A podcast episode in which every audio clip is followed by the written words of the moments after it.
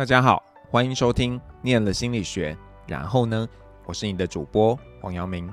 嗨，今天很高兴呢，帮大家邀请到这个福大心理系的室友怡君。那我让怡君跟大家打声招呼。嗨，大家好，我是怡君。怡君要不要跟我们说一下，你是什么时候就是呃开始跟心理学产生一些关系的？什么时候啊？嗯、呃，大概就是二十年前吧。就是念大学的时候开始这样，我是大学就读心理系，嗯、然后硕班念智商所这样。那那时候为什么会想要念心理系啊？就是高中的时候。其实那个时候，嗯，就是高中不是都会做一些职业试探啊、兴趣测验啊那种，嗯，然后老师会带着你看一些。呃，像弱点这样，就是你可能比较适合念什么科系啊，这样。可是其实我高中的时候测就是那种很分散的，然后每一个项度都没有特别高分，也没有特别低，就是未分化的那一种。然后，可是我那时候就觉得想念心理系，所以比较像是直觉，其实没有真的很想得很清楚为什么要念心理系这样。高中，因为那个时候的直觉是。因为什么一些书的感召吗？还是说一些电视啊、电影里面感觉哎，很像呃，念心理学以后就可以在这个躺椅上跟人家聊聊天呐、啊，就可以生活啊。那时候那个什么心灵捕手那一类的电影很火啊。嗯、对对对，所以可能也许也有也有这个影响吧，也许吧。我现在回我自己觉得没有很清楚那个。原因是什么？只是觉得好像很有趣，好像可以试试看这样。所以在尝试的过程，觉得呢？在尝试的过程，其实答应老师要来录的时候，我有一个担心是，我其实不是一个很认真的学生呢、欸。我有一点不太确定适不适合回答这些问题这样。然后尝试的时候，去上上课。其实我现在回想，我没有真的记得在课堂上学了什么，可是记得很多的是那个上课的氛围的感觉是很好的，或者是系上的氛围感觉是很好的。不是，那那这样子，当时考智商所应该也都不好考吧？我有去补习呢。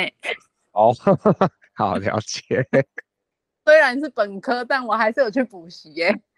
我跟你讲，现在现在会上智商所的基本上都有补习，那个而且很奇妙，就是说会考上的大概就是那几个，就会看到他们从南到北几乎都是他们上正取。哦，就重叠的几率很高，这样。对对对，所以就是你备取也不用担心，应该会上的几率会。哦，嗯，但反正我那时候是不顺便上来这样子。所以那个时候就很清楚知道自己想当一个心理师吗？还是说就是用排除的，觉得哎，这个比较接近你想要？那个时候比较像理所当然，就你念了心理系嘛。那如果你想要做一个很直接对应的工作，那好像就是心理师。那如果你要做心理师，你就得拿到硕士的学历，你才有办法再往证照那里前进啊。嗯。所以就变成这条路好像很理所当然就画出来了。然后我也没有。再去想其他的可能性，然后就去考试，就考上了，就理所当然去念这样。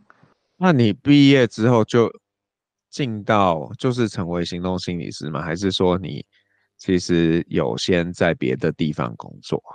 毕业之后有先在大专，然后后来有去那种学资中心，就是国中小的学资中心。工作，然后都是担任心理师的角色，都是心理师。那你觉得在这种不同场域有什么样的差异啊？除了对象不一样之外，我觉得每个不同场域对心理师的想象，或者是要求，或者是接受程度会差蛮多的。像国小、国中到大学，因为大学很明显就是。呃，课堂上就是教师的专业。那如果老师当然会关心学生，可是老师们之间跟学辅中心的共识，我觉得会比较像是课业上的问题，老师会尽量帮忙。可是情绪上的问题，可能会由智商中心、学辅中心尽量帮忙。可是这个概念在国中、国小就会相对弱一点，少一点。在国中、国小比较会是，呃，老师觉得他在学习上有状况，不能专心，或上课跑来跑去，或者是不服管教，那我就会希望辅导室可以有一些帮忙。嗯，我那个角度是蛮不一样的，跟呃对智商工作的想象会蛮不一样的。所以在国中、国小相对可能比较轻松，这样这样子的推测对吗？呃，他们需要工作着力的地方不太一样。我觉得都蛮不轻松的。那所以你你没有就是真的当一个全职的，就是在外面。现在我们所谓的行动心理师，其实中间有几年有在外面行动，可是那个行动比较是不是我计划内发生的事情？那个时候比较是我其实是上一个工作离职，然后到下一个工作，就我还没有。要去找下一个全职工作，中间然后刚好有兼任的机会，我就去了，所以就这样子行动了几年的时间，这样。可是其实这个不在我的规划里面。所以你你会呃怎么说？就是怎么样选择？就是呃行动型是比较不是你想要的，而是可能在呃学校里面服务这样子。一个是我其实蛮需要也喜欢有一个。固定的感觉，就是我知道今天我去上班，我去一个固定的地方，有一个固定的办公室，固定的同事，这样就是每天稳定那个很 routine 的感觉。其实我喜欢这个，嗯嗯。然后如果你是行动，就一定要跑来跑去嘛。然后好笑的那个过程，其实蛮，我觉得累当然是一回事。然后另外一个是这个互工作的模式跟过程，一定会有更多需要。社交需要跟人互动的机会啊，我我私底下不是一个 这么喜欢社交的人，那个对我来说好像有点太多了。所以呃，怎么说？可是呃，你另一种选择就是自己开一个心理所嘛，对不对？那就可以是一个固定的状态。哦，可是我没有钱。哦，这个找跟有钱的人一起。对对，这个这个选项就有更多需要考量的事情呢、啊。如果是自己开一个智商所的话啊，当然钱当然也是一个原因。所以，那你现在的职务是在大专里面吗？对，在大专里面当心理师。那这个已经做了多久了？四年。你你刚刚说四年？对，四年。所以还可以存活下去，我觉得很不容易耶。现在在大学当这个心理师，嗯，还还还在努力中，这样。对啊，因为呃，状况应该是越来越越棘手吧。嗯，那那你这四年很大的时间是经历疫情的时候，疫情的时候那个状态应该很微妙。哦，疫情的时候，嗯，真的很。是很特别的情况，因为还没有到我们到嗯、呃、走到线上中间有一段时间是状况都很不明确的时候，嗯、然后或者是正在三级警戒的时候，我觉得那个时候是大家心情真的都很浮动。然后到底什么时候可以再回到学校，还是可以线上吗？都还很不确定的时候，那一段时间是真的非常的对大家来说都心情上很难熬。然后你知道学生可能有一些状况是呃，又大家都到不了学校的时候，想要进一步做些什么的时候，都会有很多考量跟不确定在里面。那段时间我觉得蛮蛮难熬的。所以那个时候会明显感觉到。就是实体的会比较好吗？还是说，其实他们呃，因为疫情的关系，状态也比较不理想，所以整个的处理上会比较棘手。有，其实有学生说过，他们喜欢线上，就是因为有一些学生确实来学校这件事对他来说有压力，所以线上好像就容易一些对他来说，所以。嗯这个情况的话，他可能就会喜欢线上再多一些。可是也有学生他觉得线上的时候，因为他们那时候很多人回家了嘛，那线上的话他就没有办法在一个完全是自己一个人，因为他可能就在家里，会有家人在的房间，这样对他来说不是这么自在，尤其是如果物谈需要谈一些比较深入的话题的时候，所以其实也有很多的学生因为这个原因，在疫情那段时间，其实他们就选择放弃，不要做舞台了。那你自己觉得，就是现在 他学生的状态还好吗？就是比较常遇到什么样的一个困扰？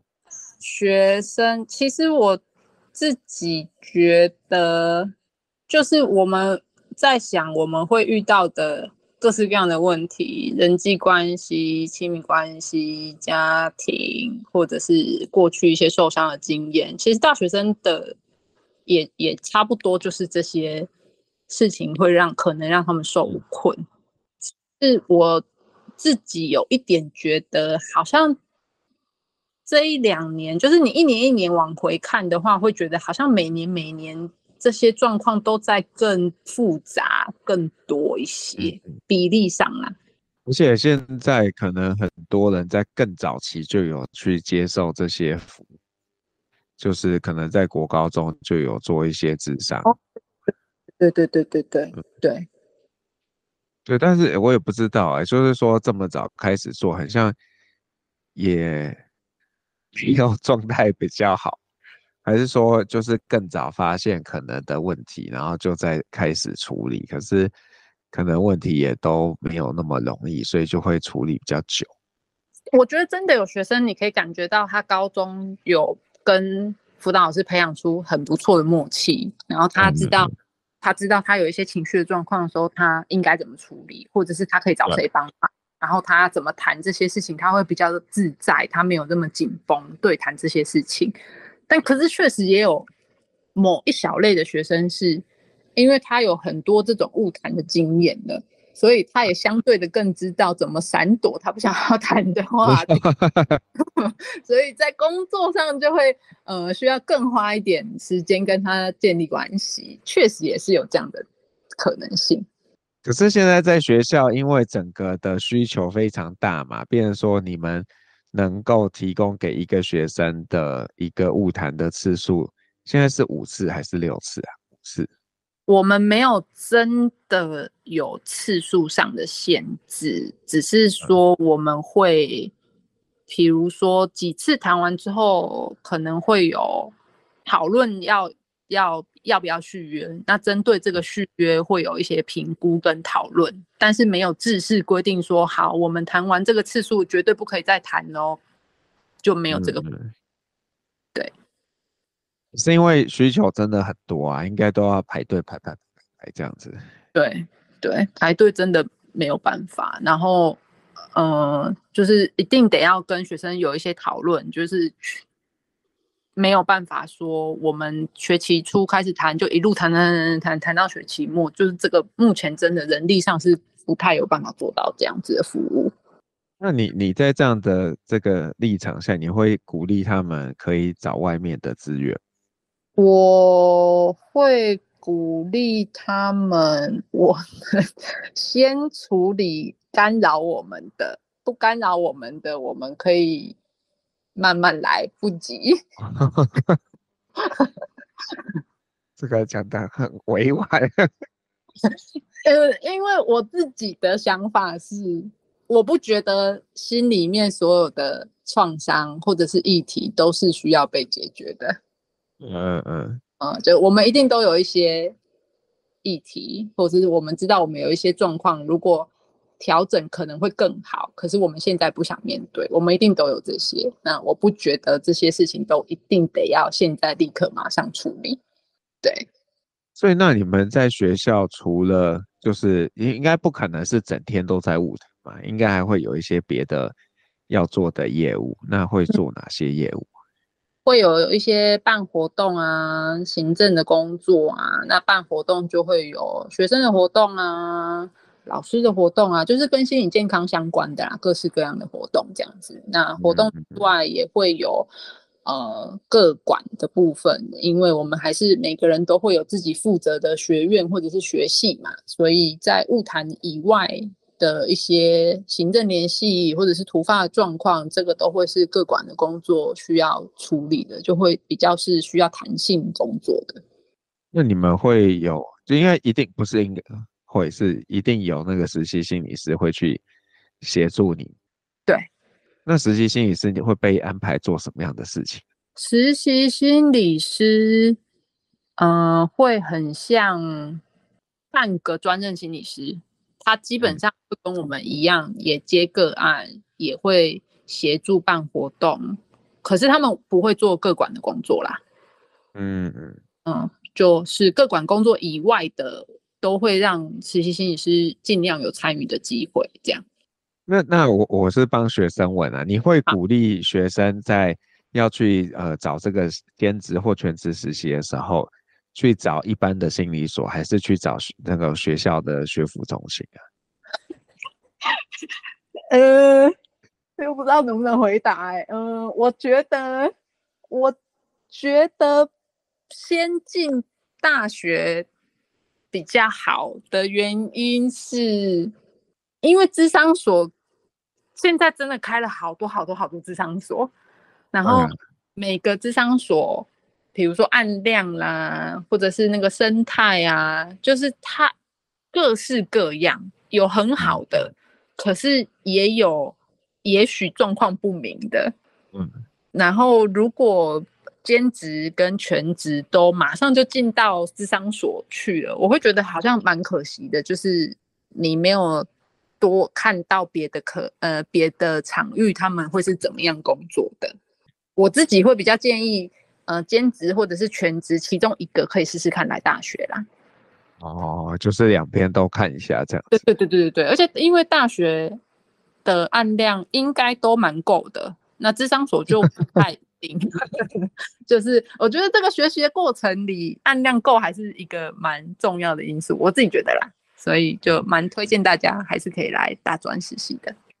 可是感觉现在实习都是要用钱的，大专会不会比又更热门？没有，是智商所比较热门。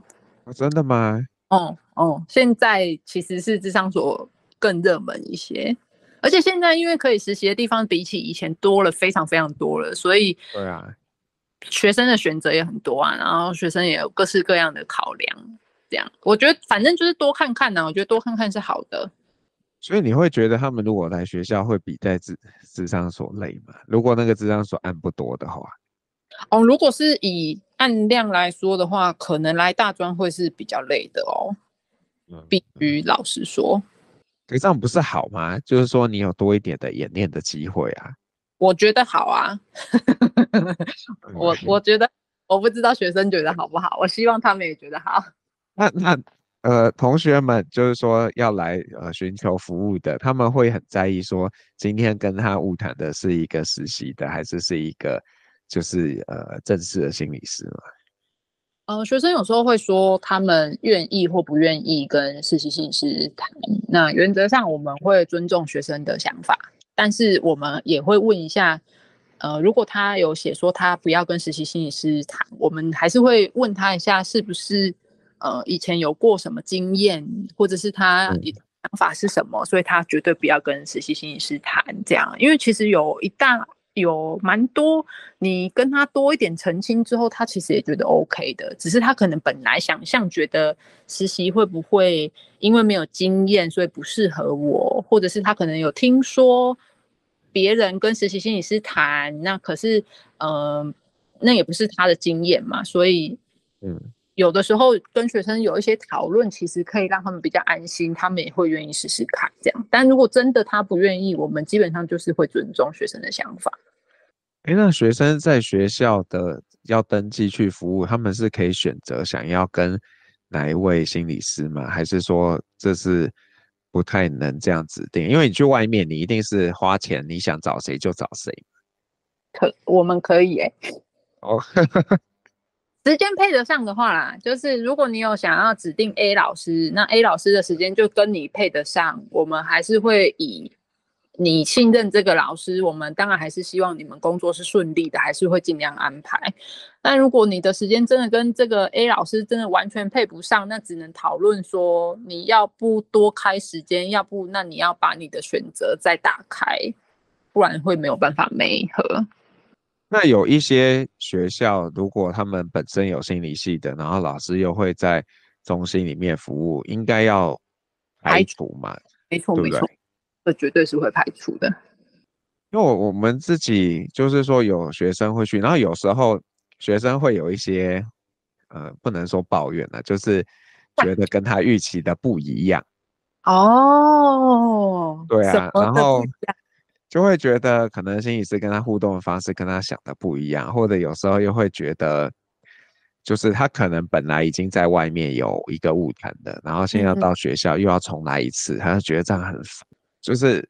呃，因为你都要跟这个心理师建立新的关系嘛，那如果你已经长期在外面了，然后又要重新来一次，有时候他们就会觉得不是很适应。我都会跟学生说，如果你谈了几次，真的觉得老师讲话的风格跟你不合，嗯、可以提议要换老师，因为本来我们就是有这个机制在的，就是嗯。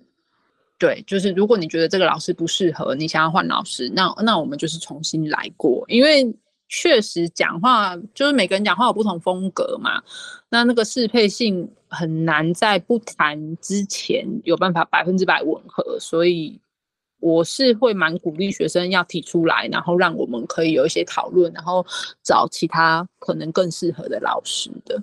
那他们有可能在就是说真正开始前，你们。透过什么方式能够帮他找一个可能适合他的嘛？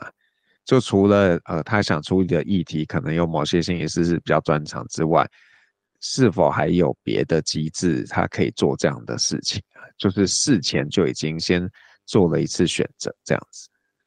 因为我们填呃，就是你在填写要申请职场服务的时候，一定会有一些表单要让你填嘛。嗯、那有一些学生他真的填的非常的用心，他会很仔细的交代他想要谈什么事情，嗯、然后他可能以前跟男生老师谈，跟女生老师谈，然后跟男生老师谈，因为什么，所以他会很紧张，他可能会没有办法讲清楚自己，或者是有的学生。嗯说，嗯、呃，他讲话的步调比较慢，老师可能要对我有一点耐心，慢慢听我说，或者是，呃，有的学生也可能会说他，呃，很容易就眼泪可能比较多，就请老师不要吓一跳。就是有的学生很可爱，他们会写的非常的仔细，那其实这些蛮帮助我们。帮他适配到一个适合他的心理师的，因为我们会比较清楚知道你的状态是什么，然后你想谈的事情是什么。现在应该女的心理师还是比男生比例上多蛮多的。嗯，没错，嗯，没错。那这个会 会有一些困扰吗？还是说你觉得很像，也就是呃，应应该这样问哈，就是说。呃，什么样的人会会指定说我我想要男的，或者是我不想要男的心理师啊？其实我的经验里，学生大部分想跟女生心理师谈呢，无论是男学生还是女学生，嗯，大家会有一个印象是，女生好像对情绪或情感比较细腻，比较能够说，比较敏感，嗯，对。然后他们就会没有那么想要跟男生的心理师谈，又或者是觉得女生的形象感受可能比较温柔、比较舒服，所以他想要跟女生谈。这个蛮常见，蛮蛮、嗯。那怎么办？男生心理师 要怎么扭转这个？但是也有的学生，我也听过学生很可爱，他就是说啊，可是老师你们都是专业的，男生女生应该都一样啦，吼，就是也也是有这样子的学生。那那呃，你自己觉得在这个工作上，你觉得他最挑战的是什么？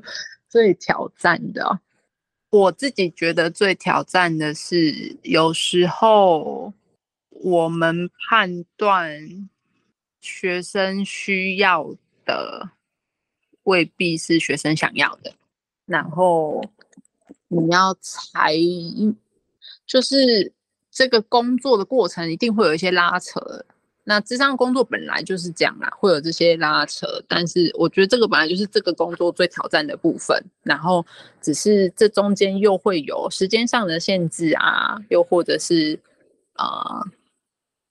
老师的期待啊，学生的期待啊，或者是系统的期待啊，这些都一起掺杂进来的时候，有的时候会有蛮多需要沟通的地方。谁最难沟通？你觉得？我一直问你很难的问题。谁最难沟通？我觉得没有哪一个角色一定是最难沟通的，因为我们当然遇过很难沟通的家长。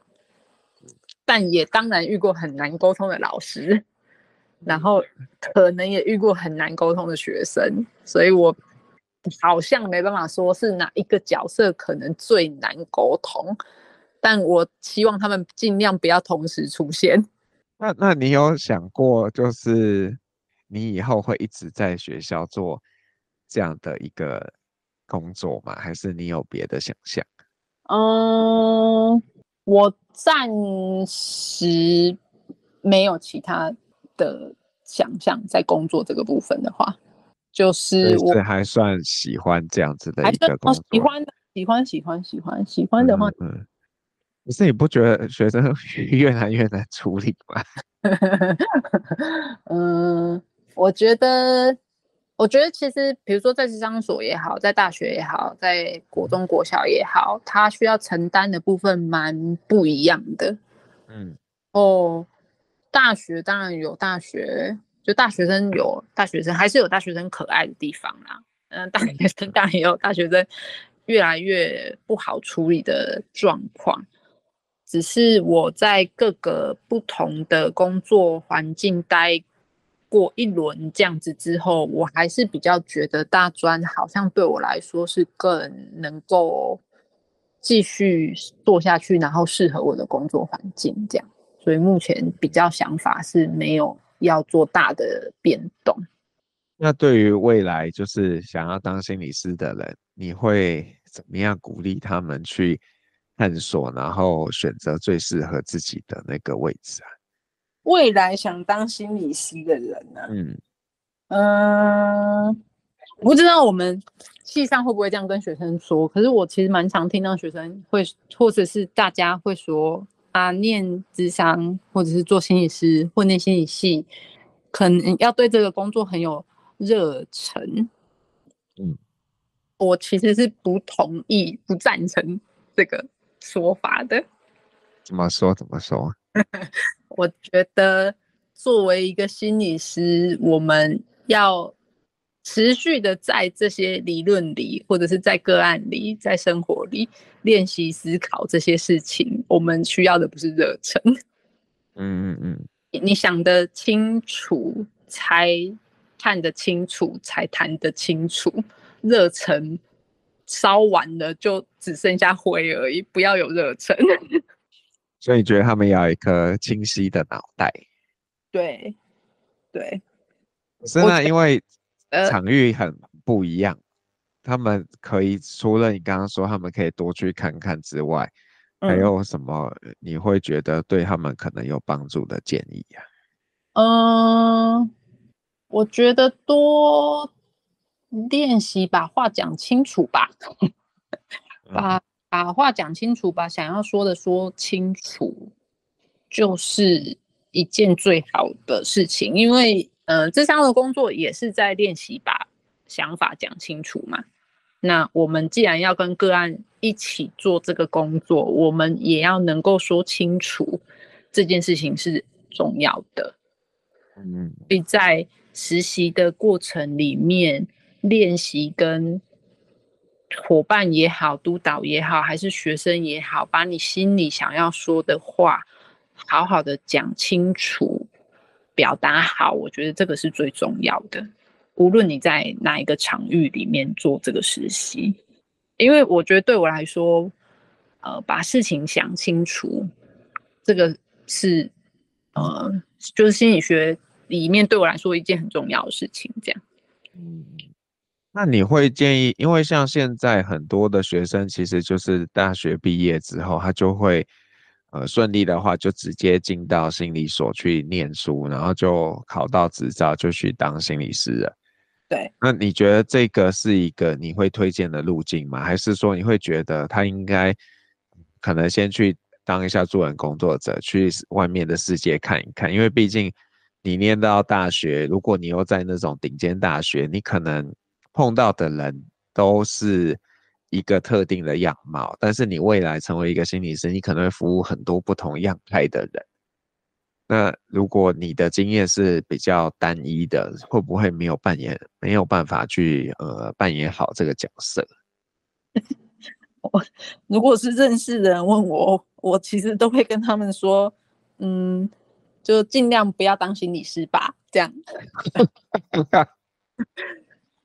我我觉得不是当心理师不好啊，这个工作当然没有不好，但是。如果有其他你也很想试试看的工作，也是心理学相关的，我觉得都都可以去试试看。然后，因为心理师是一个，我觉得投资报酬率很蛮低的工作，欸，诶，偏低的工作。对，所以如果你还有别的想法或别的想象，我觉得都可以试试看，没有一定要当心理师。然后，如果是已经决定想要当心理师了。就是铁了心，就是一定要当心理师了。要不要先出去外面看看？我好像比较觉得是其次。我比较推荐大家都持续有督导，找到一个好督导，可能会是嗯蛮有帮助的事情。嗯嗯哦。那所以不熟的人问你，你会不会跟他说不要当？不熟的人问我，就看我们熟的程度到哪里，决定我要回答什么。嗯，不过也很难说啊，因为大家看到总是我们不管是任何行业，我们都会看到那个最光鲜的部分嘛。嗯嗯嗯嗯，就是就会觉得哇，台积电的工程师都是年入千万什么的，然后但是你不知道那个可能只是少数。那很多人可能呃，他的他的均值可能跟你想的有一个蛮大的落差。哦哦哦哦哦，对吧？我想大家对心理师的想象，可能也是看到一些少数比较有名的心理师，就哇，这个当心理师很好哎、欸，然后怎么样怎么样？我觉得我之所以会说尽量不要当心理师吧，有一个原因是，我觉得心理师这个行业，你是饿不死人的啦。可是赚大钱的真的是很少数的心理师，嗯，就是如果你有经济上的考量的话，就不要当心理师了吧。嗯，这样可能这样可能更完整一点，有吗？哦，不知道哎，欸，可是很像做助人工作都很难赚大钱的啊。如果你是有良心的助人工作者，对，哎，对吗？这样讲好像也有点奇怪，但就是如果像是啊。如果，但就真的是，如果经济上会是一个你很大的考量的话，那我觉得优先选择别的吧，不要为难自己。我们我们还是要跟大家说，其实也有一些心理师收很贵，然后也赚很多啦。但是这个就是要他的能耐这样子。没错，没错，没错，没错。当然也是有非常优秀、赚了很多钱的心理师。没错。哦。那我不知道怡君还有没有什么事情是刚刚没机会讲到，但是你你有想想过，哎、欸，这件事应该要说的。嗯、呃，老师本来访纲里面有有写到一个问题是说，呃，心理学的呃心理学的学习对自己工作的影响嘛。嗯，然后我就有认真的回去想了一下这个事情，这样。然后，因为我刚刚有跟老师分享嘛，就是其实我念书的时候并不是一个真的很认真念书的学生，所以我在回想这个的时候，我就觉得啊有点困难，就是我想不到这样，就是嗯，我我喜欢心理学，那然后我自从大学念心理学之后，我就都在这个圈子里了。我这十年二十年认识的人，全都是心理系毕业的，我没有认识其他领域的人，其实，然后因为我都一直在学校工作。居多，嗯嗯，所以我认识的人就一直都是心理学毕业的人，然后我就在想到底心理学的学习对我的影响是什么？这样，然后我后来想一想，觉得好像更多的不是，就你真的要我说心理学对我的影响，我可能答不出来。可是我会觉得是这些在心理学学习心理学的人对我的影响蛮多的。嗯嗯嗯嗯，就因为我这十几二十年来认识的人，就都是心理系毕业的，是这些人对我的影响蛮蛮多的。然后，嗯、呃，会看到有很多在做实务工作，然后把这些理论也好，或者是面对食物的态度也好，跟他自己做人处事融合的很好的人，我觉得是对我来说是一个很好的模范，然后一个很好的。学习是这些影响我很多，那也不错啦。就是因为如果没有在心理学领域，就不会遇到那些人。哦哦哦哦哦，对啊对啊，没错。好，那 谢谢怡君。然后呃，如果你是 KKBOX 的用户呢，你接下来会听到怡君要点给你的一首歌。那请怡君跟我们介绍一下你要点什么歌，然后为什么？我想要点的是张学友的《寂寞的男人》。那我想要点这首歌的原因是，我觉得咨商工作或作为一个心理师，其实是一个很寂寞的工作。就虽然我们是跟人一起工作，可是这个过程里有很多是你需要自己想通，你需要自己反思，然后你需要自己修正的部分。那这些过程里其实是蛮寂寞的，你不会有一个人在旁边给你一个什么回馈，或者是。有很多是需要你自己独自面对的部分，所以智商工作既是一个跟人一起的工作，可是同时也是一个很寂寞的工作。那想推这首歌，是因为它虽然是一首粤语歌，可是我觉得从旋律开始，或者是大家看歌词，都可以很深刻感觉到那个寂寞的感觉，非常的喜欢。好，那就呃，谢谢怡君今天跟我们的分享，谢谢，谢谢老师。拜拜，拜拜。我是黄阳明，我们下次见喽，拜拜。